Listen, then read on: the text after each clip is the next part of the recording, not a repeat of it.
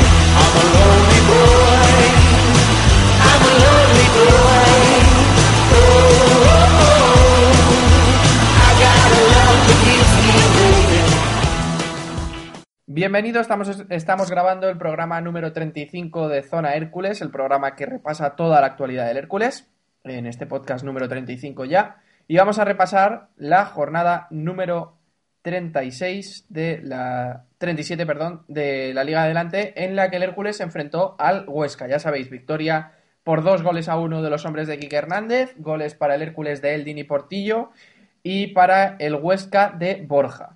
Tres puntos más que dejan prácticamente sentenciado al Huesca y que permiten al Hércules asomar un poquito más la cabeza y dejar, pues, poner una pequeña distancia con Murcia, Huesca y Racing. Bueno, pequeña con, con el Murcia y con el Mirandés y ya una distancia más o menos importante con el Huesca y con el Racing.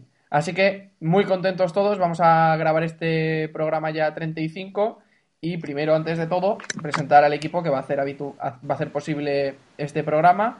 Y tenemos por aquí a Vicente Sarrión. Buenas noches, Vicente. Buenas noches, Samuel.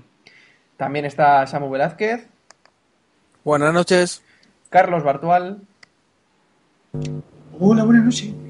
y Sergio de Frutos. Buenas noches a los cuatro. Buenas noches.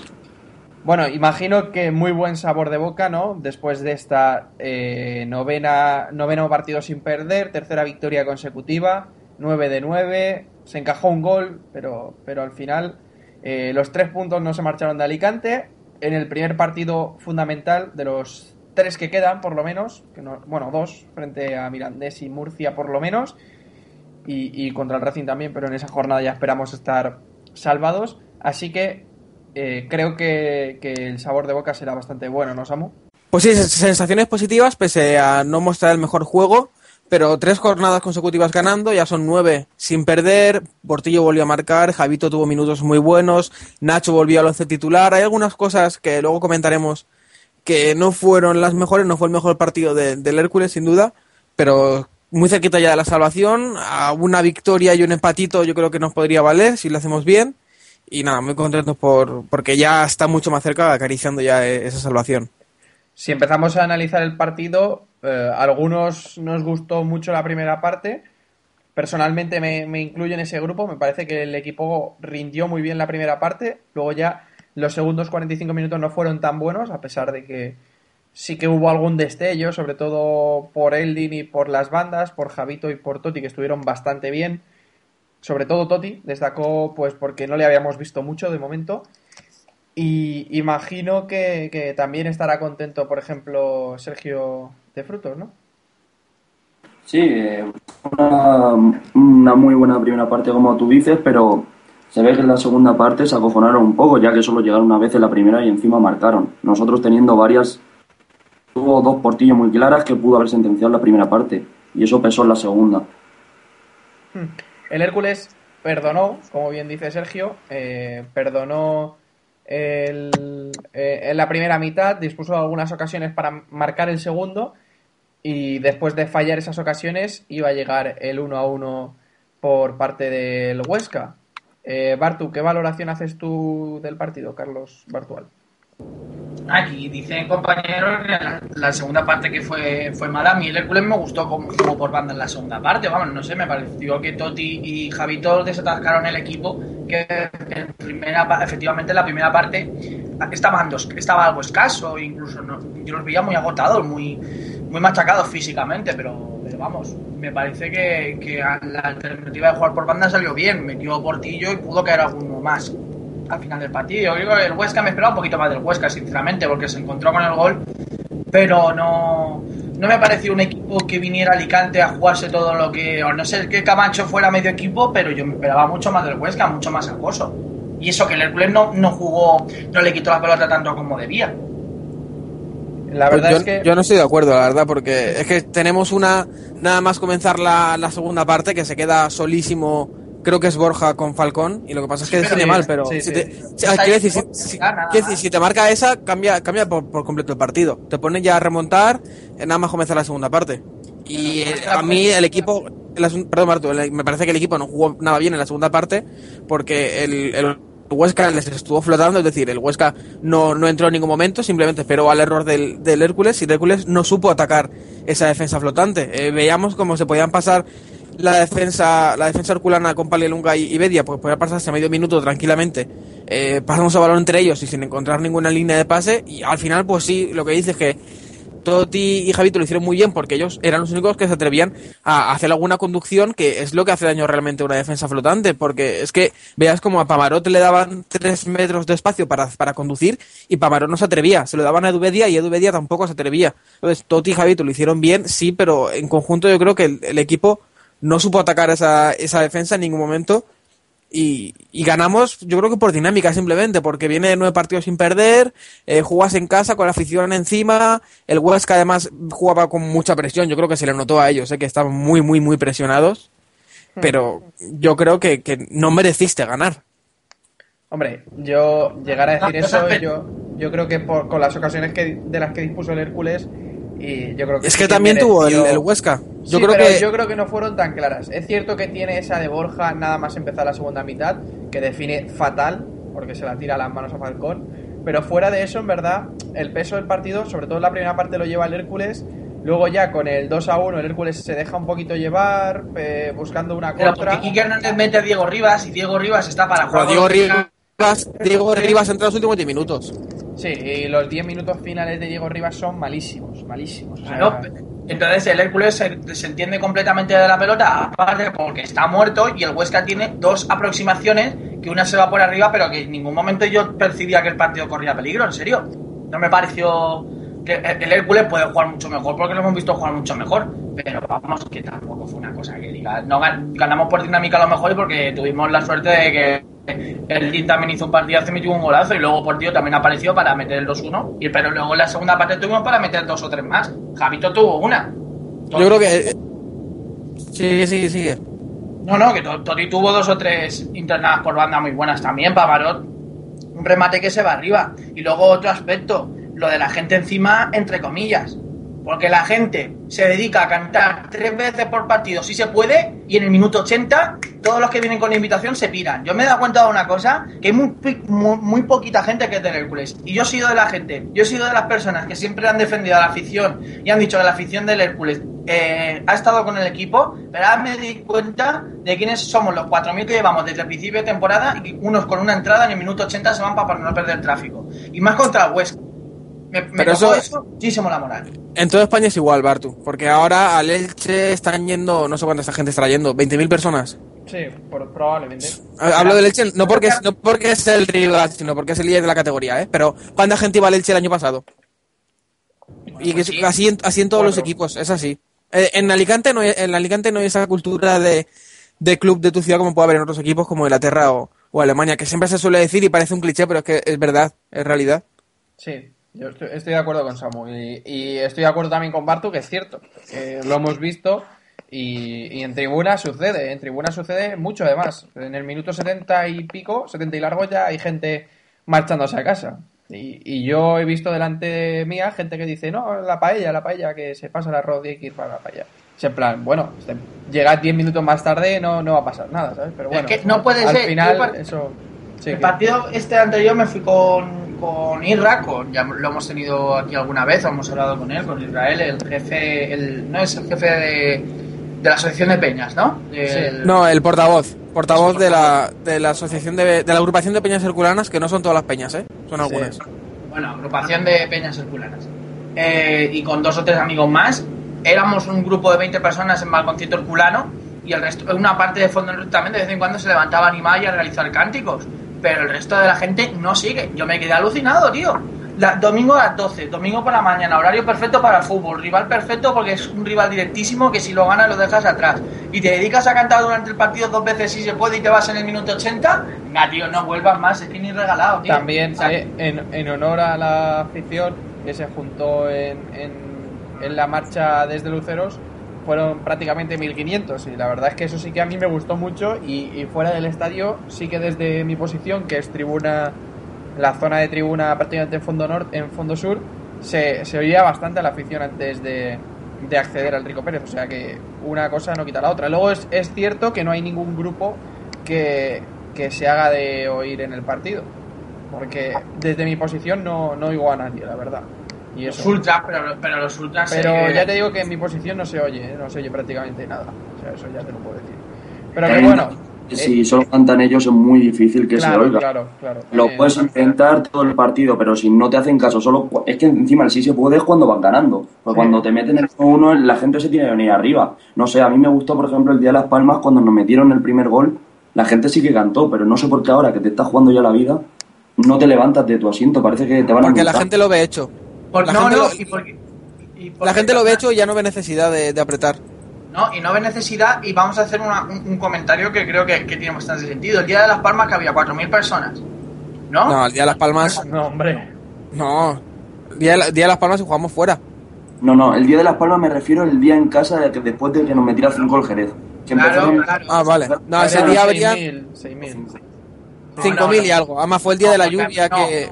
No. Fue el día de la lluvia que luego se- fueron se todos puso a. llover, se, se puso a llover y el panorama se puso muy feo. Y lo que dice Sergio es verdad, con el 0-1 que marcan un error de Cabrera, el, el público se pone a cantar. Y eran 4.000 y pico, 5.000. Pues Sergio, los mismos herculanos del 4.000 y 5.000 del día de Las Palmas eran el otro día el resto. Lo que pasa es que los otros 5.000 iban con abor, iban con entrada y con regalo, de, con invitación. Bueno, que esos al día de Las Palmas no vinieron. dicho lo cual, esta semana no se repartían invitaciones ya, o sea que. Las cinco- por 5 euros, dos entradas, pones 2,50 euros cada uno y cada uno tiene una entrada y se va a Bueno, Francia. sí, sí, pero que no son invitaciones ya, o sea que el club ya en zona mixta no lo dejó claro Pepe, Pepe Alcaraz que no se iban a regalar ya entradas. o sea, Bueno, que- si si vas a ver el partido del Real Madrid y Borussia Dortmund en, en Codera y en la Rambla, sí que te regalaban dos invitaciones. Que de Bueno, hecho, sí, pero yo- que no Sergio se tuvo dos y yo tuve otras dos. Sí, pero me refiero que básicamente que no se regalan entradas como se regalaban No, con los abonados, vamos. Bueno, dicho lo cual, dejando esto de lado, Samu decía que, que, que quizás el Hércules no mereció ganar. Yo, yo creo que sí.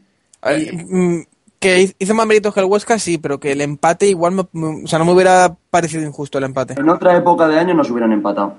Sí, seguro. Seguro. Claro, es que eso, es lo que quiere decir.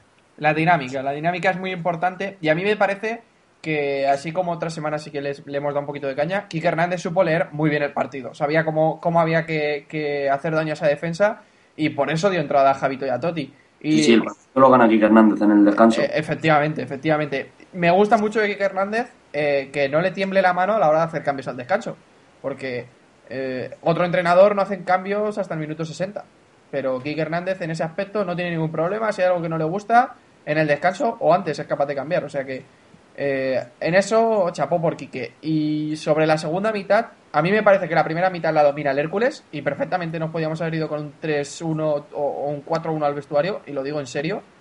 Eh, la segunda mitad es cierto que el Hércules no lo controla como la primera, pero me parece que Totti y Javito, como decía, hicieron un muy buen trabajo. También estuvo muy buen nivel Eldin. Y el que más me sorprendió a mí fue Totti, que prácticamente no le, no le habíamos visto nada vestido de blanquiazul.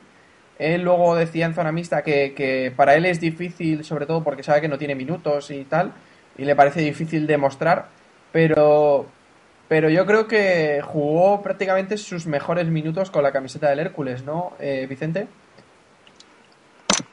Sí, lo hemos visto poco por el Rico Pérez y fuera de, nuestro estadio y los minutos que tuvo los supo aprovechar y creó mucho peligro en la, a la defensa ascense. Eh, yo creo que con los minutos que jugó el domingo, no titularidad, pero más confianza en Quique sí que tendrá. Sí, yo, a ver, titularidad lo veo complicado porque Eldin está a un nivel que no lo puede sacar del 11 titular, pero yo creo que puede contar más. Yo creo- que puede contar más, creo que estaremos todos de acuerdo en que los 45 minutos que hace Totti, vamos, de lo mejorcito, eh, por su banda también viene el gol eh, y le hizo mucho daño a Carlos Diogo que estaba por su banda y no recuerdo más quién era su par en esa banda izquierda, pero vamos, a mí me gustó mucho y eso que, que no quería que entrara, porque la verdad es que lo poco que se le había visto no me había convencido del todo. Así que buen trabajo de Totti, también muy buen trabajo de Eldin, que por fin se encuentra con el gol después de haber tenido algunas ocasiones más o menos claras.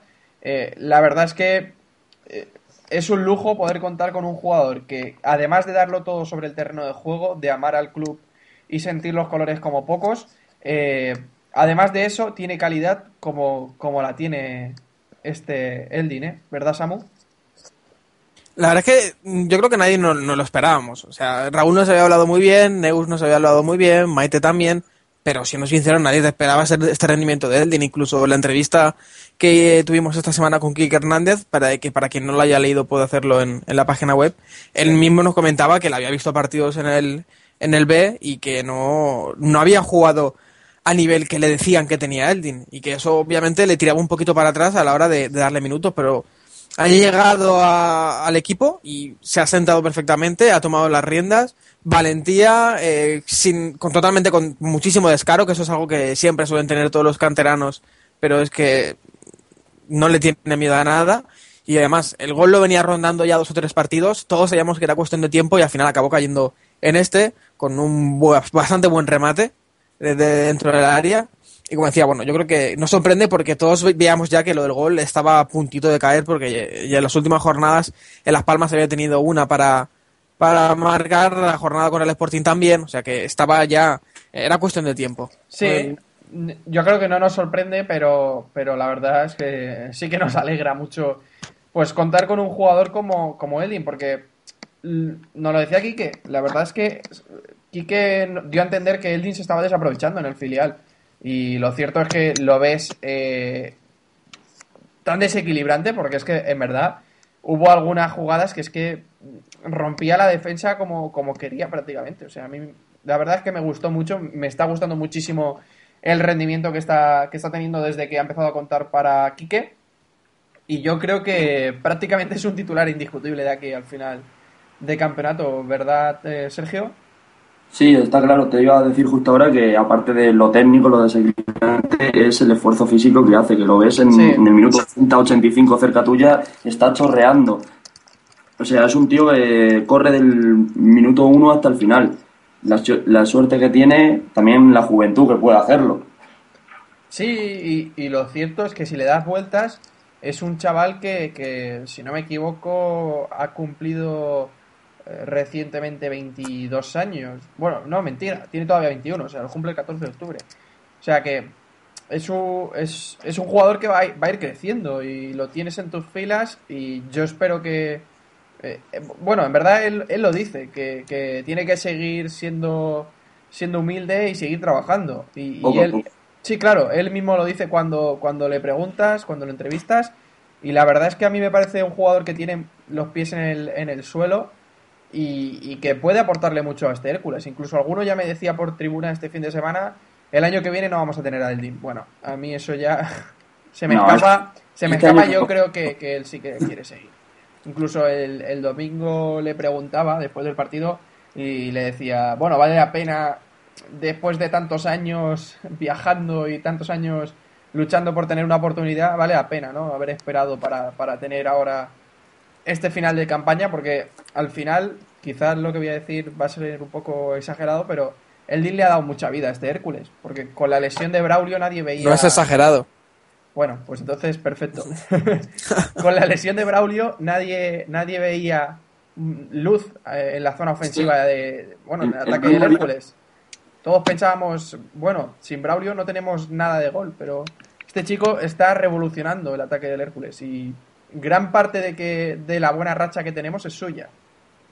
No, Sí. obviamente no es toda la culpa suya, pero gran parte de culpa sí que tiene. Y, y eso, él me decía que, que eh, él creía en el destino y que si el destino le había hecho debutar ahora era por algún motivo. Y, y bueno, estaba con- contentísimo como se le veía y ya vimos en la celebración cómo, cómo besaba también el escudo. Bueno, creo que era Sergio el que quería apuntar algo también. Sí, que ya te digo que desde el mismo día, el mismo debut, fue el que le dio el- ese pase increíble con el exterior a Braulio. Sí, O sea, no se escondió ni en ese partido que parecía que si no ganábamos nos metíamos en el pozo y era muy preocupante. Y salió él por delante de otros jugadores del primer equipo y fue el mejor. Fue el mejor, no, desequilibró. sí. Pues sí, la verdad es que increíble el rendimiento de Eldin, que, que eso, aporta desparpajo, que al final lo que necesita y verticalidad, que es lo que necesita este Hércules ahí arriba. Y ya os digo, yo creo que va a ser difícil sacarle de, de ahí de la titularidad. Bueno, el gol de Portillo, que también es importante. Yo creo que tener a Portillo contento es, eh, es igual de importante que contar con Eldin, porque al no tener a, Blau- a Braulio, que esperamos que vuelva de cara a Huelva, no está claro, pero si no es de cara a Huelva, probablemente de cara al partido del Mirandés, próximo partido en casa, sí que pueda estar ya de nuevo Braulio. No sabemos si de titular o si de recambio. Pero bueno, eh, dejando de lado a Braulio, el gol de Portillo es muy importante. A mí me parece importante que Portillo coja confianza. Eh, decía Kike Hernández también en la entrevista que le hicimos esta semana que él cree que, Portillo necesita cariño, que Portillo necesita el apoyo de la afición al igual que el resto de jugadores. Y al final, eh, este fin de semana tuvo cariño con ese grupo de aficionados del Hércules y aficionados de Portillo que se llevaron una camiseta a casa y marcó, rompiendo una racha ya creo que eran nueve partidos, unos 1100 minutos en los que solo había marcado un gol. Así que eh, es bueno que Portillo se, se, se reencuentre con el gol. ¿No, Carlos? Es bien, es bien, es bien. Vale, Carlos, ¿algo más que decir sobre el gol de Portillo? No, nada, que me pareció un gol normal, buen remate. Sube a rematar bien, tuvo tres o cuatro el resto del partido, que pero bien. Un gol bien. A ver, tuvo... Entonces, Bartu, bien, ¿no? Bien. Es bien, es bien. Es No, bien, vamos. bien, pero bien. O sea, bien. ¿No? Sí, Bien. yo no le pediría la camiseta a Portillo, pero bien. Que bien, que me parece muy bien. Bueno, sí. eh, lo, lo cierto es que Portillo tuvo varias ocasiones en, en la primera parte que no supo aprovechar. Pero bueno, eh, al final marcó, que da lo importante. Decimocuarto gol en lo que va de temporada, que es una cifra bastante buena, la verdad. Y, y al final el gol sirvió para sumar tres puntos importantísimos, que es lo que lo que comentábamos. No sé si eh, Samu quiere apuntar algo más sobre el gol de Portillo o bien Sergio. Bueno, yo decir que realmente es, es un alivio, ¿no? Porque yo creo que a partir de ahora, pues va un poquito para arriba. También lo dijimos después de Sabadell y se tiró 7 8 partidos sin marcar, pero que él juega con mucha presión en casa, se le nota, que juega siempre queriendo hacer el gol del siglo y siempre Sí. buscando el aplauso. Entonces, si eso le vale para jugar más liberado, perfecto. Pero eh, me cansan esas celebraciones en las que siempre tiene que demostrar lo herculano que es. Quiero decir, eh, que después de marcar eh, salga a besarse el escudo, entiendo que te pueda salir, pero es que todos sabemos la situación excepcional en la que está y yo creo que ese gesto le sobra, que es No, que no, se Que ese Que gesto se- puede cabrear aún más a la grada, ¿no crees? Sí, o sea, que- es que ese, gra- ese gesto no, no trae, yo creo, yo creo que no trae nada bueno, ni para él ni para la situación en la que, en la que está. Por, entiendo por qué lo hace, pero no me parece un gesto que sea bueno. Estamos mayo de 2013, jornada 37. Vamos, Sí. 37. Sí. Sí. 37. Samu Velázquez dándole un palo, a- un palo a Portillo. No, no, no, no, no, perdona. lo yo- no, no, no. Yo le he dado muchos palos a Pues Portillo y, Sa- y Samu lo sabe. Sí, sí, sí. Le ha dado, le ha dado. Le ha dado como le hemos dado todos, sobre todo al principio de temporada, cuando no daba una. El que no le da palos es, es Raúl. Porque Raúl es portillista y eso lo sabe toda España. Así que. Lo tiene en la porra con, con 12 puntazos, que para él es el mejor jugador de la temporada del Hércules. Ya sabemos quién va a llevar el tema del humo en las mascletas de las hogueras de San Juan. Pero la cuestión es que, ¿cómo no puede ser? No me cambie bien la cabeza que un jugador que lleve 14 goles, que sea el pitiche del equipo con diferencia, y tío, y, y mira en qué posición, es que volvemos a lo mismo, mira en qué posición está el equipo. Fíjate para lo que habrán servido esos 14 goles. Ha, servi- ha servido para puntos, ¿eh, Bartu? Sí, ha servido sí, para sí, puntos. sí. No, menospreciemos tampoco el trabajo de Portillo, que al final no nos... No nos eh, bueno, habría alguien en su sitio, pero, pero esos goles nos hacían falta y nos han hecho falta. O sea que, Mira cuando ha estado, cuando ha estado Braulio, ¿cuántos goles ha metido? Uno. bueno, venga. Ah, no, yo creo que no tiene nada que ver. populismo Yo creo barato, que no, no es entremos ahora Sí. eso porque es populismo buscar esas, esas cifras. Bueno, sobre el partido, ya para ir cerrando. Samu no está muy de acuerdo en que el Hércules hizo un buen partido, como ya hemos hablado. Primera parte, ¿qué te pareció? La segunda sé que no te pareció del todo buena. Sí, la primera mejor. Tampoco los mejores minutos del Hércules de en toda la temporada, obviamente superior al Huesca y lo suyo es que tuvimos ocasiones para, para haber llegado con una renta mayor y que el gol de Borja pues no hubiera supuesto el empate, sino recortar diferencia nada más. Por ejemplo, tuvo ese portillo que, que le saca la mano el portero, que la verdad es que es un pedazo de... Un paradón. de- sí, es un paradón. O sea, Es yo un creo que... paradón porque queda... Bueno, nosotros lo vimos perfectamente. Quedó con la mano, pero aguantando Clavada. la bola con la palma contra el suelo. O sea, Sí, sí, sí. Fu. De esas se para una de cada 20. O sea que- Totalmente. Entonces, eh, el remate tampoco es muy bueno. El remate va, va al centro, pero vamos, Sí, aún pero así... igualmente Sí, que de- le obligó a estirarse, sí. Lo lógico es que ese balón entre. sí. Pero bueno, que buena, buena primera parte, pero yo creo que en la segunda eh, ajustó ahí un poquito de Alessandro y, y le costó más al, al Hércules. Vamos, es mi, mi opinión. Un D'Alessandro al que le enviamos un palito desde aquí. El número 44 que os bailó el domingo es Eldin Hatchik. Acuérdate de su nombre. Dicho lo cual. Eh, lo peor. Para mí, la verdad, he leído opiniones positivas sobre él, pero para mí lo peor del partido fue Noé Pamarot. La verdad es que me parece que estuvo muy lento al corte, eh, muy nervioso, porque salía en momentos en los que no, no debía salir a cortar balones, por ejemplo, que venían por arriba. Y salvo algunas contadas acciones en la segunda parte al final, me parece que el partido de Pamarot fue de lo peor de, la temporada y, de los peores del Hércules, ¿no, Sergio? Fue un muy mal partido de Pamarot, por mucho que se quieran hacer eco los populistas. Pero no solo de él, la defensa mm, estaba nerviosa, yo creo. No es normal que en la primera parte nos rematen dos corners solos en casi en el área pequeña. Y como eso, cada, cada balón que, cada poco balón que nos colgó el Huesca nos creaba mucho peligro. Sí. La verdad es que más de uno ahora va a desconectar completamente del podcast, pero a mí me parece que, que, que Cabrera hizo un partido bastante aceptable. No cometió los errores que justamente cometía Pamarot, que eran sobre todo al corte. Y la verdad es que a mí Cabrera me, me gustó el partido que, estuvo, que hizo. Me está gustando los últimos partidos, la verdad. Y esa Pamarota al que no veo del todo enganchado, no sé qué le pasa, si tiene un exceso de ganas o, nerviosismo o qué, pero no está del todo fino, la verdad. Y, eso, lo que comentabas es que no entiendo cómo muchos eh, lo incluyen entre los mejores de- del partido. Eh, Carlos Bartual. No, a mí tampoco me pareció que Pamaro fuera de los mejores del partido. Pero creo que tienen crédito como para decir, para poder hacer algún partido malo que otro. Ah, bueno, Porque- eh, entonces a Pamaró le damos crédito y a Portillo no. Pregunto. También porque, porque las actuaciones de Pamarot han sido mejores que las de Portillo, Samu.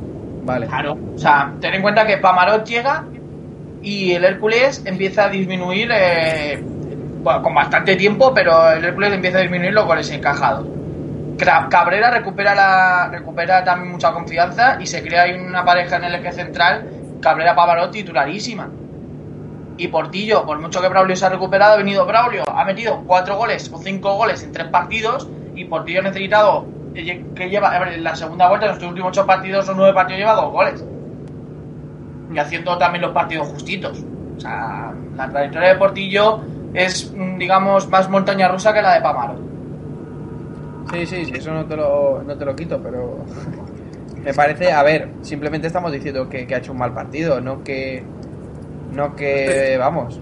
no Yo lo que creo es que, el- que, que sí que es cierto que se ha ganado más crédito que Portillo, pero una, o sea, una cosa es que le des crédito y es que por una mala actuación no lo, no lo crucifiques. Y otra cosa es tapar sus malas actuaciones. Darle crédito sí, porque se la ha ganado, pero tapar Sí, las malas sí. actuaciones no. Y de hecho yo creo que el debate se acaba cuando él mismo en su cuenta de Twitter reconoce que no ha estado bien. O sea, creo que ahí ya no se puede discutir nada. Si él mismo lo admite, ¿qué, qué vamos a decir? Sí, sí, sí, sin Claro. duda. En eso Es estoy muy de acuerdo. Eh, Pamaro, pone, Pamaro pone un tuit diciendo que lo admite y que reconoce que no está en su mejor nivel y el otro va y te dice que es que como se siente el culano quiere ganar todos los partidos y que más el culano que todo el mundo. Y te te pega un vacilada en la cara que dice, pues tío, vete de paseo.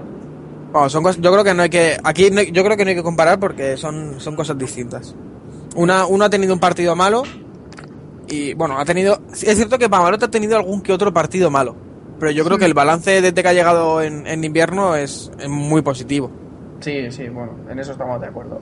Bueno, sobre Edubedia, me comentaba Samu que no, que no le gustó mucho la actuación de, de Edu. La verdad es que estaba, eh, ¿cómo decirlo? Estaba en una posición, luego iba cambiando, fue cambiando de posición, porque la primera parte, al principio estaba en banda izquierda, luego a la hora de sacar el balón se situaba en el centro iba rotando un poco con, con Nacho González, luego hizo un cambio Quique y puso a Eldin en banda y a Nacho en media punta y a Edu por el centro, o sea que fue un poco eh, mm, mm, cambiando su posición, eh, adaptándose más o menos al partido. Eh, quizás fue por eso que estuvo un poco más desaparecido de lo habitual. Yo creo que no. Sí que es cierto que a, a Quique le marea mucho a Edubedia. Sí, sí, sí, le, le estuvo cambiando de posición cada 15 minutos. O sea que es rarísimo el partido en el que Edu Bedia acaba en la posición en la que empezó. Y de hecho lo- vemos que cambia de posición tres o cuatro veces durante el partido. Pero yo no creo que fuera eso, simplemente, como te digo, la defensa flotante, el objetivo es que no se filtre en línea de, que no se creen líneas de pase, que no se pueda filtrar un pase. Y Edu Bedia es eso, Edu Bedia es pase. Edu Bedia no te puede aportar una conducción, no, no te puede aportar un regate, puede, puede hacerlo esporádicamente, pero, pero no es su punto fuerte. Y se leyó bastante perdido, frenando bastante el ritmo del Hércules, él y Paglianunga, los dos, ¿eh? Lo que pasa es que luego Paglianunga, pues, en defensa te compensaba. Edu ya sabes que en defensa te aporta casi lo mismo que un cono. El cono un poquito más, porque, porque si te chocas con él, pues te vas al suelo. Pero, como te digo, no fue el mejor partido porque la defensa flotante le hizo mucho daño y él no supo, él no supo atacarla y tampoco tuvo las herramientas para, para ello. Sí, y justo el primer gol viene de una pérdida de Ubedia, curiosamente, que nos vino bastante bien. Bueno, Sergio, Carlos, ¿algo más que apuntar sobre el partido de Edubedia? Primero le dejo empezar al de al de Torrevieja. Mm, Lo que ha dicho Samu, eh, ha estado más desaparecido de lo normal, aún así el segundo gol, el centro suyo. De los pocos centros Sí, y el, pone- y el primer gol viene de, una, de presionar el, el balón. Sí, balón que él había perdido, por cierto. Sí, No, no, al revés, al revés, pierde el balón él. Claro. Ya, ya, no, no, o sea, quiere, no, pierde el balón Edu, lo presi- presiona y el despeje del defensa va para Eldin. Sí, si decíamos que Pamarot tiene crédito, creo que Duevia puede hacer partidos de estos aún, los que quedan. sí, la verdad es que en ese nivel, si alguien tiene crédito, puede ser él. Prácticamente tiene mucho crédito. O sea que, bueno. ¿No está Sento todavía con nosotros? No, parece que tenemos problemas técnicos con él. A ver si conseguimos que vuelva. Mientras tanto, hablamos de los últimos minutos de Diego Rivas. Eh, Antes de empezar, decir que me parece un poco injusto valorar a un jugador por 10 minutos, pero la verdad es que en 10 minutos prácticamente no dio una, de verdad. Eh, no estaréis de acuerdo, pero Carlos, La, la explicación es muy fácil. Sacas a Diego Rivas, que ya no tiene ritmo de competición porque juega un partido cada tres años. Entonces el Huesca está en la fase del partido que le mete velocidad al juego e intenta llegar. Incluso le crea al Hércules superior del centro del campo porque Edu Bedia, como está, acaba medio muerto, medio lesionado el partido, lo tienen que retirar. Y para que Luenga también está, está bastante cansado. Entonces el Hércules lo que hace es tirar la defensa para atrás, le crea un poquito de espacio, le deja un poquito de espacio al Huesca. Y Diego Rivas tiene dos o tres acciones que fallan mucho y que está lento no es que estamos criticando al a, el- a Diego Rivas. Diego Rivas me parece un jugador que el año pasado era importantísimo, pero ha perdido el ritmo de competición, tiene 33 o 34 años y el hombre está ya pues, pasado un poquito. sí, yo creo que veremos qué sucede este verano, pero yo no sé si Diego Rivas va a continuar en el Hércules la próxima. Ya te digo yo que no. Tengo, tengo cier- Tengo dudas importantes de que vaya a continuar. Mm, Yo te digo, yo, no tan- Jorge, yo no tantas. Si quieres damos la exclusiva aquí en Zona Hércules, que Diego Rivas no continúa el año que viene en el... Pues yo no lo diría, yo no lo diría tan alto. A eh, Diego Rivas le gusta mucho, mucho, mucho Alicante, ¿eh? Le gusta muchísimo. Carlos, si, Eso, nos, eso lo sabemos todos. si nos puedes explicar de dónde viene esa información. Bueno, pues viene de gente muy cercana al club que, que, que sabe, que tiene información directa de las altas y bajas del año que viene. Vale. pues- A ver, yo, eh, una cosa es que, que él, bueno, él acaba contrato y no va a renovar. Pero yo creo que él no va a renovar porque ahora mismo con la situación que está, bueno, que Suso García Pitarch ahora mismo parece que no pinta nada, luego lo comentaremos. Pero que con, con el impasse en el que está ahora todo el tema de renovaciones, directiva y tal, porque, bueno, le quieren dar plenos poderes a Kike Hernández, Kike Hernández no quiere hacer nada hasta que no lo sabemos. Yo creo que él ahora está un poquito eh, con el eh, manteniendo un pulso, pero que si llega el momento yo creo que él va, a ceder, porque a, él y a su familia le gusta muchísimo la ciudad, le gusta muchísimo Alicante y yo creo que para lo que le queda ya de carrera, mm, yo creo que no se, es que yo creo que no se va a ir, porque si se va sería para volver a, a la Real y a la Real obviamente no va a volver. Entonces, que a sus 33 años, con uno o dos años más de fútbol, mudarse otra vez después de asentarse en Alicante, yo creo que ahí va a ponerlo él en la balanza y perder dinero igual por, por tener un poquito de, de la ciudad que le gusta y un ambiente que le gusta. Vamos a ver, según nuestro, presidente polivalente que trajo a Paglialunga, vamos a recuperarlo, por Dios, vamos a recordarlo, que trajo a Paglial- Paglialunga. Creo que le van a poner estadio García Pitarch el año que viene. La cuestión es que el año que viene el tiene que cubrir un presupuesto de 2.200. Este año es casi 3, pues el año que viene serán 2.200. Diego Rivas tiene el más sueldo más alto de la plantilla ahora mismo. ¿Vale? Pues el año que viene, aunque aparte de que no haya aceptado renovar, no se sabe que lo más seguro es que Diego Rivas le van a ofrecer la ficha que le van a ofrecer a todo el mundo, que serán entre 50 y 80 mil euros. Y eso es verdad, es que eso. Sí, eso sí. Eso sí.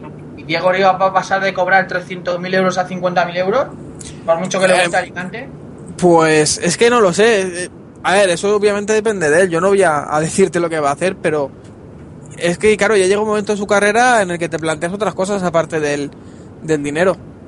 A ver, yo, yo, yo no sé, yo no tengo ninguna información que tú sí que tienes, pero digo que igual él se puede plantear, se puede plantear eso. Matizo, el, el pensamiento, la valoración sobre si Diego Rivas aceptará un sueldo o no, la he hecho yo. Eso, eso es mío, ese pensamiento, ese razonamiento es mío. Eso sí, lo que va a cobrar el año que viene sí que te digo yo que es verdad. Sí, a ver, eso es lógico. Vamos a tener uno de, uno de los sueldos más, o sea, vamos a tener un sueldos totales más bajos de la categoría. Sí. Y, está- y, y si no nos pasa un, un Jerez, podemos dar las gracias, porque la cosa va a estar ahí ahí. Y, el- y- y otro caso es Gilvan Gómez. Gilvan Gómez se ha vuelto a romper la rótula. Y Gilvan Gómez cobra 110.000 euros.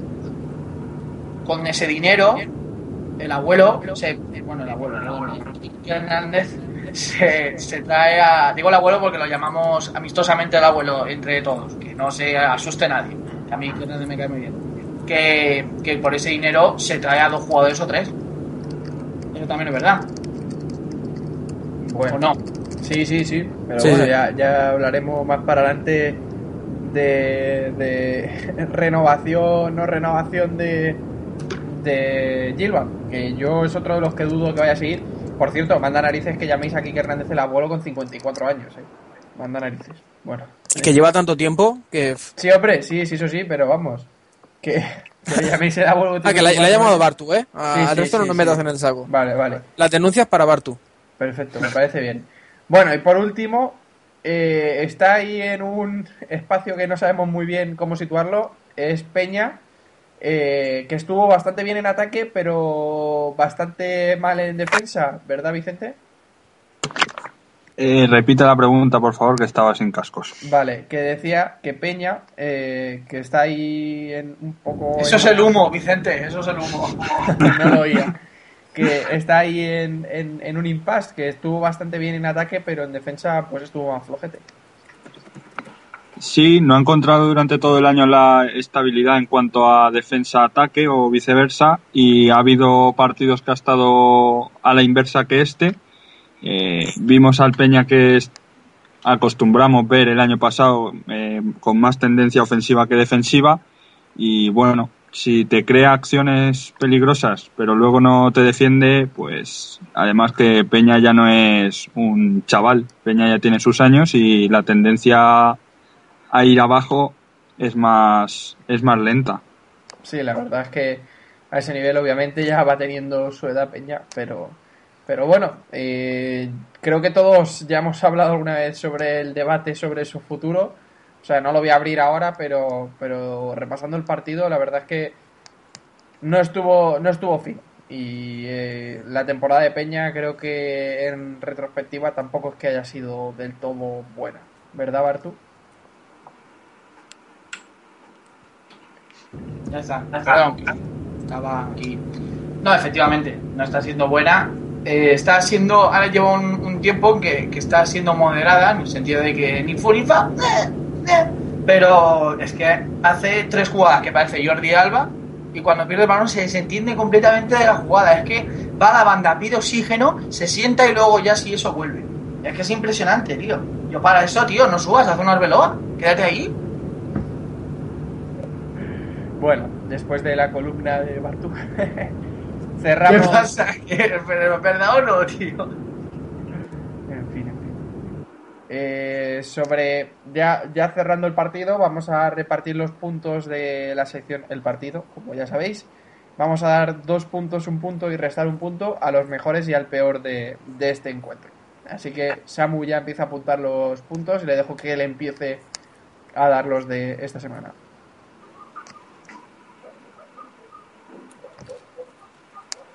Samu. Sí, sí, ya está, ten- tiene el micro cerrado. Vale, vale, vale. Adelante. Eh, los dos puntos se los voy a dar a mm, Javito, totalmente fetiche. Totalmente, lo admito. ¿Sí? Eh, el punto se lo voy a dar a Eldin por el gol. Y el menos uno se lo voy a dar a, mm, a Dubedia, venga. Se lo voy a dar a Dubedia con todo el dolor de mi corazón. Uy, uy, uy. Te va a dejar, te va a dejar de seguir en Twitter. Esto ya. Me va a hacer un follow, Edu, yo te quiero, pero, pero las cosas son así. Bueno, venga.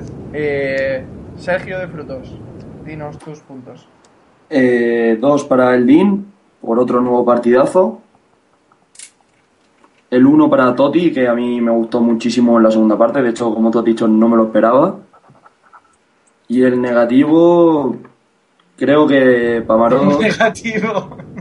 Pamarot estuvo flojo. Vale, Pamarot. Vicente, Dos puntos para Eldin. Eh, ya nos viene acostumbrando a jugar bien y esta semana además culminó su gran actuación con gol. El punto para Portillo y que no me mate Bartual.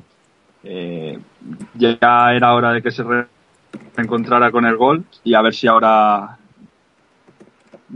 nos da más. Y el menos uno para Pamarot, que no es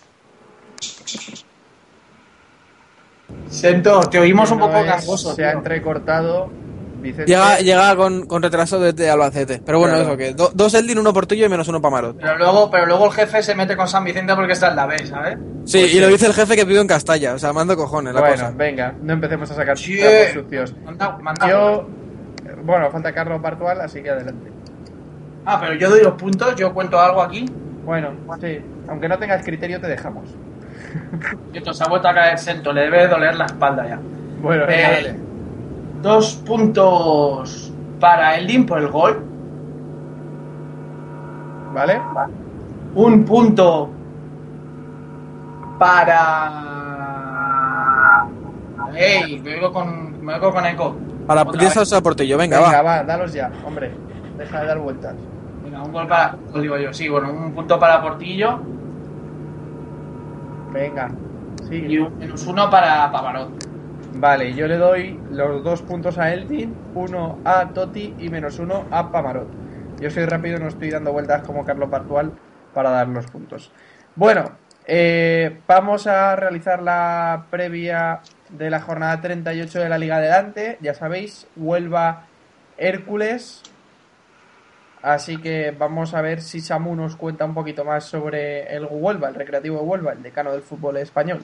Pues el Recreativo de Huelva, que a mitad de temporada estaba ya mm, totalmente salvado, incluso parecía que podía intentar pelear por alguna otra, por alguna otra cosa, un momento en el que se acercó a los puestos de playoff, pero después de una mala racha de los últimos partidos, aún no está del todo salvado y vamos a ver, ahora mismo se encuentra en la decimocuarta posición con 48 puntos, a solamente 4 puntos de- del Hércules y una victoria blanqueazul pues los dejaría a un punto nuestra. Obviamente lo lógico es que no, lógico es que no desciendan, pero bueno, de los últimos cinco partidos llevan tres derrotas y un empate, solamente han podido ganar uno, eso sí, el último partido en casa contra el Guadalajara. Pero como digo, es un equipo que, que lo tenía casi hecho y ellos solo se han ido metiendo en una espiral de malos resultados. De hecho, los últimos 10 partidos solamente han sacado 8 puntos, han perdido 6, una segunda vuelta que llevan muy mala, prácticamente de puestos de descenso. Y a, a ver, eh, además en casa con malos resultados, de los últimos 5 partidos en casa han perdido 3 de ellos. Eh, entonces llegamos en el momento bueno, porque están posiblemente en el peor momento de toda la temporada, pero también en un momento en el que le empiezan a entrar las urgencias.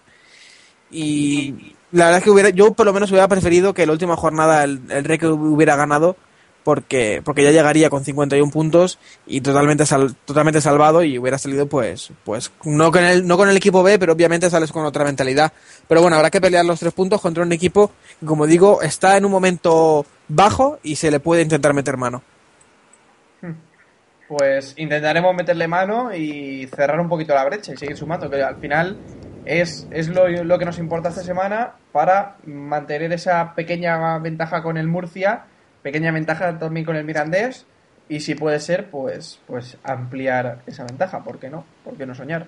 Yo creo que el 11 eh, no va a tener ninguna novedad, yo creo que va a ser Falcón, Cortés, Pamarot, Cabrera, Peña, eh, probablemente vuelva Scassi, que en principio estaba ya totalmente recuperado, según explicó el domingo en zona mixta. Yo apuesto por un Paglialunga Scassi y luego ya Eldin, eh, Bedia y Portillo. ¿No? Eldin, Bedia, Redondo y Portillo. Con eso yo creo que será con lo que saldrá eh, Quique Hernández, aunque también podría dar entrada a, a Nacho González si no hace doble pivote, aunque imagino que fuera de casa no se la jugará sin el doble pivote. El O Javito, Javito no, no te lo Javito. planteas. Sí, aunque a Javito lo veo más de cara a la segunda parte, pero bueno, no sé, veremos, veremos. Todavía es pronto para ver. Eh, sobre, sobre el árbitro es Pérez Payás del Colegio Gallego y ha, ha dirigido esta temporada el Hércules 0, Guadalajara 0 en casa. Y la televisión, eh, Teledeporte, ya sabéis que el partido es el lunes a las 9 de la noche. Y eh, nos preguntamos así en voz alta, ¿estará Mandía? Porque ha sido comentarista de Teledeporte, o es comentarista normalmente de Teledeporte en los partidos de segunda división. Sería bastante curioso tener a Mandía eh, comentando este encuentro, la verdad. Yo Sería creo que no estará. curioso.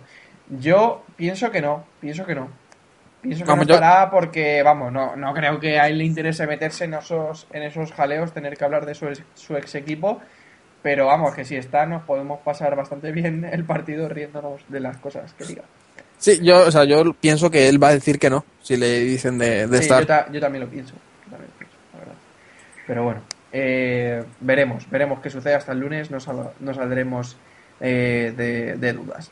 Bueno, la porra del partido. Recordad que podéis participar con nosotros a través de Twitter con el hashtag almohadilla porra ZH y que tenéis que indicarnos el goleador y eh, los goleadores del partido, perdón, y el marcador. Los goleadores tanto del Hércules como del Recreativo de Huelva. Hay gente que nos deja simplemente el goleador, mm, o sea, simplemente el resultado y no nos deja los goleadores y eso no sirve. Así que puedes sumar más puntos y aciertas también goleadores.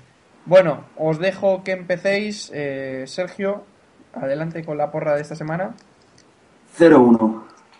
Y goleador, El DIM. Vale. Eh, tenemos también por ahí a Vicente. Eh, Recre 0, Hércules 3, Portillo Bedia, Nacho González. Vale. Samu. Eh, 0-1 con gol de Javito. No me lo creo ni yo. Vale. Y nos queda Carlos Bartual, 1-0. Como siempre vendiendo humo, luego vendrá diciendo que acertó un 0-2 a favor del Hércules. Pero Vale. más, que nada una, más que nada una cosa, si el Hércules gana en Huelva está prácticamente salvado. Y si no, no tiene gracia. Vamos a jugárnoslo en Santander, hombre. Claro, claro. que Sí, claro. A Santander sí. vamos a ir con el sardinero lleno Sí, sí, a sí. sa- jugar una salvación.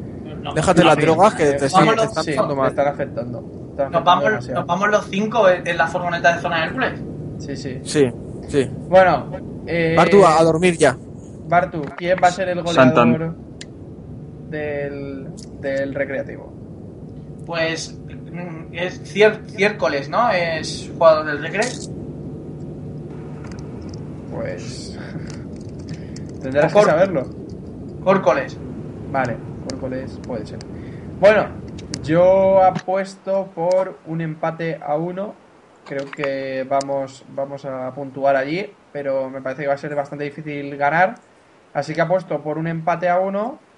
Y eh, el gol del Hércules se lo voy a dar a Portillo, por ejemplo.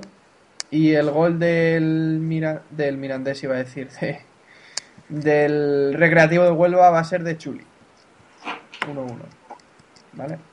Y nada, la verdad es que actualidad, ahora vamos a entrar a, a, comentar eh, la interesante rueda de prensa que ha tenido lugar hoy en el Estadio José Rico Pérez, que nos ha traído a, a esto la planificación de la Fundación del Hércules para la próxima temporada. Ya sabéis que el eh, Sporting Plaza de Argel, lo que actualmente co- conocíamos como el Hércules femenino, va a dejar de ser el Hércules femenino y el Hércules va a crear su propio equipo de, de fútbol femenino dirigido o coordinado por Alejandra, que como ya sabréis también, ya no forma parte del Hércules femenino que conocíamos ahora mismo, o sea, del Sporting Plaza de Argel. Alejandra, Alexandra, bueno, como sea, me da igual. Ya sabéis de quién hablo, o sea, de Ruby, como la conoce, se, como- se conoce comúnmente. No sé qué os parece esta acción del Hércules. A mí me parece que teniendo el equipo fuera, igualmente vestían los colores del, del Hércules y a- para el Hércules suponían un gasto prácticamente nulo. Ahora poniéndolo como equipo propio va a suponer un gasto más importante, imagino. No sé qué cuentas habrán sacado. Parece una tontería, la verdad, este, este movimiento. Y, y lo de la rueda de prensa de hoy ha sido pero bueno, voy a dejar primero que opinéis sobre esta supuesta planificación de la fundación para la próxima temporada. Samu, ¿qué valoración entras a hacer? Que a mí me da pena por ellas porque, claro, antes cobraban de una fuente externa al Hércules, si no me equivoco, ¿no, Samu? Eh, ¿Te refieres al Al femenino. Plaza de Argel? Sí. Eh, a ver, yo creo que el Plaza de Argel recibía el material por parte del Hércules y, si no me equivoco, el Plaza de Argel pagaba por tener la licencia del Hércules. O sea, era una relación mutua. No, pero vamos, que ahora dependiendo del Hércules van a, van a empezar a cobrar mal y tarde. Pero bueno, que me- no me gusta porque, como dices, el equipo aún no está salvado. Estamos hablando de ahí de castillos en el aire. Sí. Eh, se habla de que, que- bueno, de que le quieren dar plenos poderes a Kike Hernández. Kike Hernández ya nos dijo la semana pasada que le parecía una falta de respeto que se lo hagan estas cosas cuando el equipo no estaba aún salvado. Sí, Y pero... no sé, dime. Simplemente por lo de el Hércules femenino, desconozco si las jugadoras del Hércules femenino cobran. O sea, eh, que yo sepa, los seguro que los equipos eh, inferiores al, al primer equipo no cobran. Eso ya sí que te lo aseguro. Al contrario, Sí. pagan. O sea que. Sí, sí, eso sí que lo sé. Pero el, el primer equipo, conozco a jugadoras del primer equipo, pero sinceramente no me he sentado a hablar con ellas de esos temas y no te puedo asegurar si cobran o no cobran. O sea, ahí ya sí que no, no entro porque no lo sé, pero eh, sé que los, los equipos inferiores no cobran, más bien al contrario, pagan. O sea que no sé hasta qué punto eso puede interesar. Por eso te digo que, que entiendo que, que para el Hércules puede suponer mayor gasto tener que estar afrontando eh, pues todo el gasto que supone tener un nuevo equipo a nivel material, a muchos niveles, vamos, a nivel Sí, sí, sí. fichas y demás. Sí, pero bueno, supongo que habrán hecho sus cuentas y que les compensará de, de alguna manera. Sí. Pero bueno, que lo que quería decir era que vamos a ver cómo sienta esto en Kike Hernández, porque ella dijo que no quería que se hablaran. Y, y bueno, se le han soltado la torera, le han dicho que, que bueno, que ya se hablará, pero que, que se lo dan.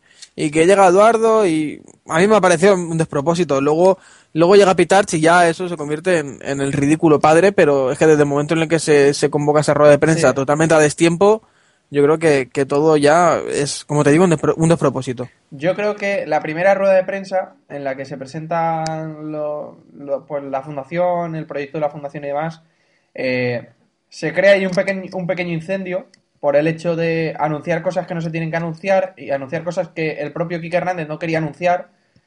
Y luego llega Pitarch y en lugar de apagar el incendio, el pequeño incendio que, que había, lo que hace es, es tirar un poquito más de gasolina por encima.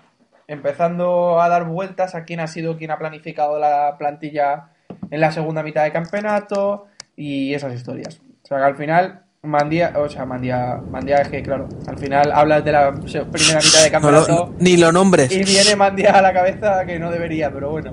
Que Man- Mandía de jefe de la cantera. decía yo que Pitarch al final lo que hace es echar eso, gasolina sobre, sobre el fuego.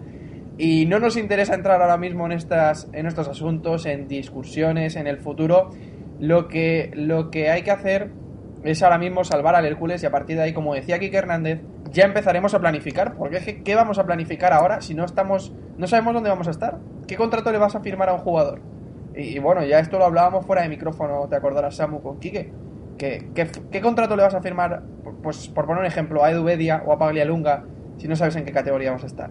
¿Qué le pones una cláusula de que si se desciende se vayan? Es que no, no, no tiene sentido, vamos, no tiene sentido firmar este tipo de contratos. Entonces, Y además que te centras al equipo, que ahora Claro, mismo no- claro. es que no hay que hablar de esas cosas, ahora hay que hablar de, de llegar a, a sumar otra victoria más. Pero chato, a mí me hace gracia una cosa. Se pasa todo el año pidiendo que se hable de fútbol y cuando consigamos, cuando conseguimos hablar de fútbol llega esto y, y sale. Y- y- y- yo Sí, que y ahora, no ha sido, ahora no ha sido culpa de Pitarch, ¿eh?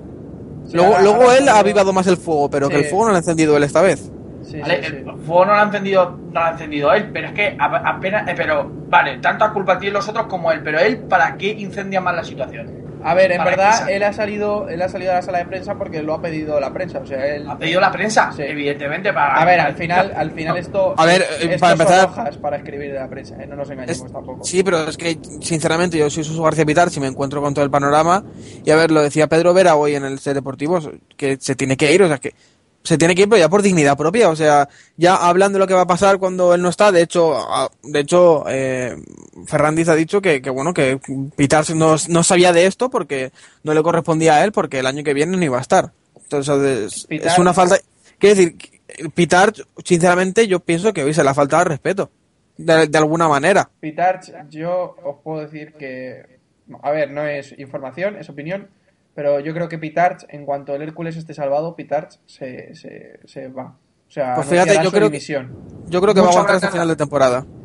Pues no lo sé, yo la verdad, eh, los últimos días, eh, la verdad es que eh, en zona mixta Pitarch se ha acercado bastante a hablar con la prensa, co- cosa que normalmente hacía algún comentario, pero no, no lo que está haciendo últimamente, vamos, que se acerca pues a hablar ahí de forma distendida, a comentar el partido y demás. Eh, y lo que, lo que va diciendo cada semana, porque cada semana justamente está pasando esto, pero cada semana pasa y dice, em, ya llueve menos, ya, ya estamos más tranquilos, ya nos hemos quitado un peso de encima. Y yo creo que al final él tiene, tiene en su cabeza la idea de que el Hércules se salve, porque al final, pues que el Hércules se salve para él va a ser un motivo que poner en su currículum, y lo sabemos todos. Al final lo, lo va a sacar pecho, tarde o temprano sacará pecho porque este Hércules haya salvado.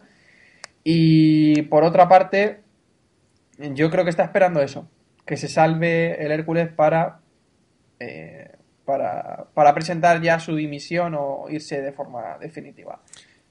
Yo, a ver, que se me entienda ahora lo que voy a decir, porque y se puede, se puede entender de otra manera, que me, igual alguno me llama pitarchista ahora, pero yo creo que a Pitarch en los últimos meses, no digo que, que no haya hecho méritos para ello, pero que se, se le está ninguneando y yo creo que se va a quedar hasta el final porque va a tener más clase que alguno de los que está por allí dentro. Y que se me entienda eh, de la manera en la que lo digo y con la intención con la que lo digo, que no quiero defenderlo por todo lo que ha hecho este año, pero, pero creo que, que al final el que le trajo aquí le ha traicionado y al Como a final... todos. Sí, como a todo el mundo. sorpresa. Sí, pero eso, que el que vino, o sea, con- vino de la mano de alguien que ahora la ha traicionado y, y creo que se va a ir con más clase de la que tiene ese hombre que, se, que sigue en el Hércules. Bueno, no sigue en el Hércules, pero está en la sombra. Sí, pues sin que se malinterprete esto, yo también estoy de acuerdo con lo que dice Samu. La verdad es que al fin y al cabo, por mucho que no se cuente con él, es un fallo tremendo de comunicación interna no informar al presidente de los planes que tienes para la próxima temporada. Por mucho que no se cuente con él, lo digo, de, de- lo digo de verdad. Aunque no se cuente con, con Pitar para la próxima temporada, yo creo que él tiene que estar informado, pues, si se está negociando algo, vamos. Pero, Pero Vamos a ver, es que como, como, presi- como presidente del, eso, club, como presidente ejecutivo, tiene que saber que hay una rueda de prensa. Ya no es que se cuente o no, es que es el, es el presidente ejecutivo, tiene que saber lo que va a pasar. por eso. Es por que eso. ya, ya no es ahora, es que da una imagen de horrible del Hércules en el futuro. O sea, si se lo han hecho a este, ¿por qué no se lo van a hacer al siguiente? O sea, yo soy, Edu- Sí. yo soy Eduardo Rodríguez y digo, bueno, pues es que me lo pueden hacer a mí también. ¿De qué os sorprendéis? Es que Está, está claro, está claro, pero quiere decir que, que a ver, que Pitard se la ha ganado porque él se ha metido en la boca del lobo el solito. Pero que al final, yo creo que, que eso le están dando palos por todos los lados al pobrecito. No, están dando palos todos los datos también merecidos. Que, Sí, que no digo que no, pero- Es que en una rueda de prensa salió a decir que económicamente el Hércules lo había salvado él. Que él había sido el artífice de tener una, de una ley concursal y que se hubieran cumplido los plazos con Hacienda. Está claro que en eso Que no, no, no estoy, no está estoy hablando, claro, no claro. estoy hablando de eso, Bartolo, no estoy discutiendo eso. Eso está clarísimo. pero quiere decir que, que... últimamente no se le están dando palos porque últimamente no ha abierto la boca y se le agradece que no abra la No, no, boca. no, yo no digo que últimamente no se le den palos. No, no, no, yo no digo que últimamente no se, no se le hayan dado palos. Digo que, que últimamente se le está faltando el respeto, pero no por no hablo de la prensa ni de la afición. Hablo de, de la gente que lo trajo. Hombre, claro, pero es que eso ya se le avisó, incluso, aunque no pintáramos nada los aficionados, cada vez que lo veíamos se lo, se lo, decíamos. No te va a pagar, vete, no te va a pagar, que te va a traicionar, que funciona así con todo el mundo. Y él una sonrisa oreja a oreja y a decir que iba a fichar y que iba a hacer lo que le daba la gana. Lo que le daba la gana. ¿Y ahora qué? ¿Y ahora me tiene que dar pena porque se le está faltando el respeto? No, tío, sabías dónde venías y con quién tratabas. Ya te vas un poco por la puerta de atrás por donde te mereces salir. Y por nunca tendrías que haber venido a este equipo. Ya está, punto pelota. A mí ni me da pena, ni me parece que se le falta el respeto, ni nada. Sinceramente. Bueno, pues ahí quedan las opiniones de Bartu. Frutas, de- opina. A mí, igual que a Bartual, pena no me da ninguna. Un tío que nos menospreció desde el inicio, que nos ha faltado el respeto. Ahora no se dice nada malo de él porque simplemente no hace nada. Es un títere de... A Y poner mejor, y mejor, porque cuando Sí, mejor ¿no? estamos es cuando Sí. no está haciendo nada. Si es que el problema mm, es que nos han vendido que él es el malo. El malo es el otro. Este es simplemente su títere, que encima ha venido con, con aires de grandeza. Sí. Eso es lo que te iba a decir. Mira, mejor no lo hubiera expresado. Viene aquí a sacar pecho porque será todo el títere que tú quieras, pero es un títere, oye, toca narices, pero vamos, toca narices impresionante. Impresionante. Y todavía tenemos que leer, ojo, que no es tan malo, que con 300.000 euros bastante hace. No, hombre. Ostras, que me lo den a mí por dirigir el Hércules los 300.000 Sí, euros. Sí, sí, por el Es que nos ponemos ¿no? nosotros, nos ponemos zona Hércules a dirigir el Hércules y te digo yo que mejor o peor no lo sé cómo lo haremos. Pero con la cabeza más fría y con sentimiento blanco-azul seguro. Cosa que Bueno, este tío no pues sabe con sentimiento sí, pero con la cabeza fría estando Raúl ahí no. O sea, podía ser el departamento de prensa un- un- una chimenea continua, echando, saliendo humo ahí de las oficinas sin parar. Él emitiría los rumores. Él filtrando rumores a la- a la prensa. Y enviaría notas de prensa con los rumores. Palo para Raúl aunque no esté aquí. Bueno, A todo, a todo esto, eh, podríamos pagarle a todo, entre todos una DSL, ¿no? No sé. De- Que se lo pague él de- solo. No sé, en en vez de cesta de, en vez de cesta de Navidad, jefe, una DSL para venga, se lo pagaremos. Bueno, esto básicamente es la actualidad que tenía el Hércules esta semana, porque ya veis, es martes y ya tenemos una semana interesante por delante de luchas internas, de lo que publicarán unos, lo que publicarán otros. Bueno, eh, vamos a tener una semana interesante por delante. Bueno, Bartu, antes de que nos vayamos, sé que estás deseando sacar el polvo, quitarle el polvo a la calculadora, así que venga, dale. ¿Así? ¿Me dejas? Claro, hombre, venga, dale. Como me he portado bien, ¿no? Pues venga. Venga, dale. No has, no has insultado a Pitarch, entonces esto ya es un paso adelante. Así que lo puedes hacer.